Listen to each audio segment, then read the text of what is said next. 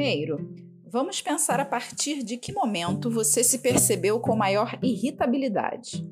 Essa questão é importante para pensar em quais acontecimentos que contribuíram para o aumento da sua irritação.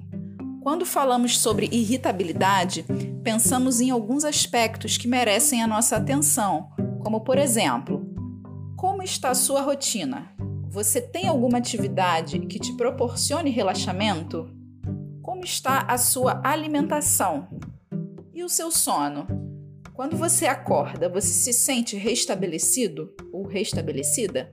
Em que momento do dia você tira um tempo só para você, para entrar em contato com você mesmo?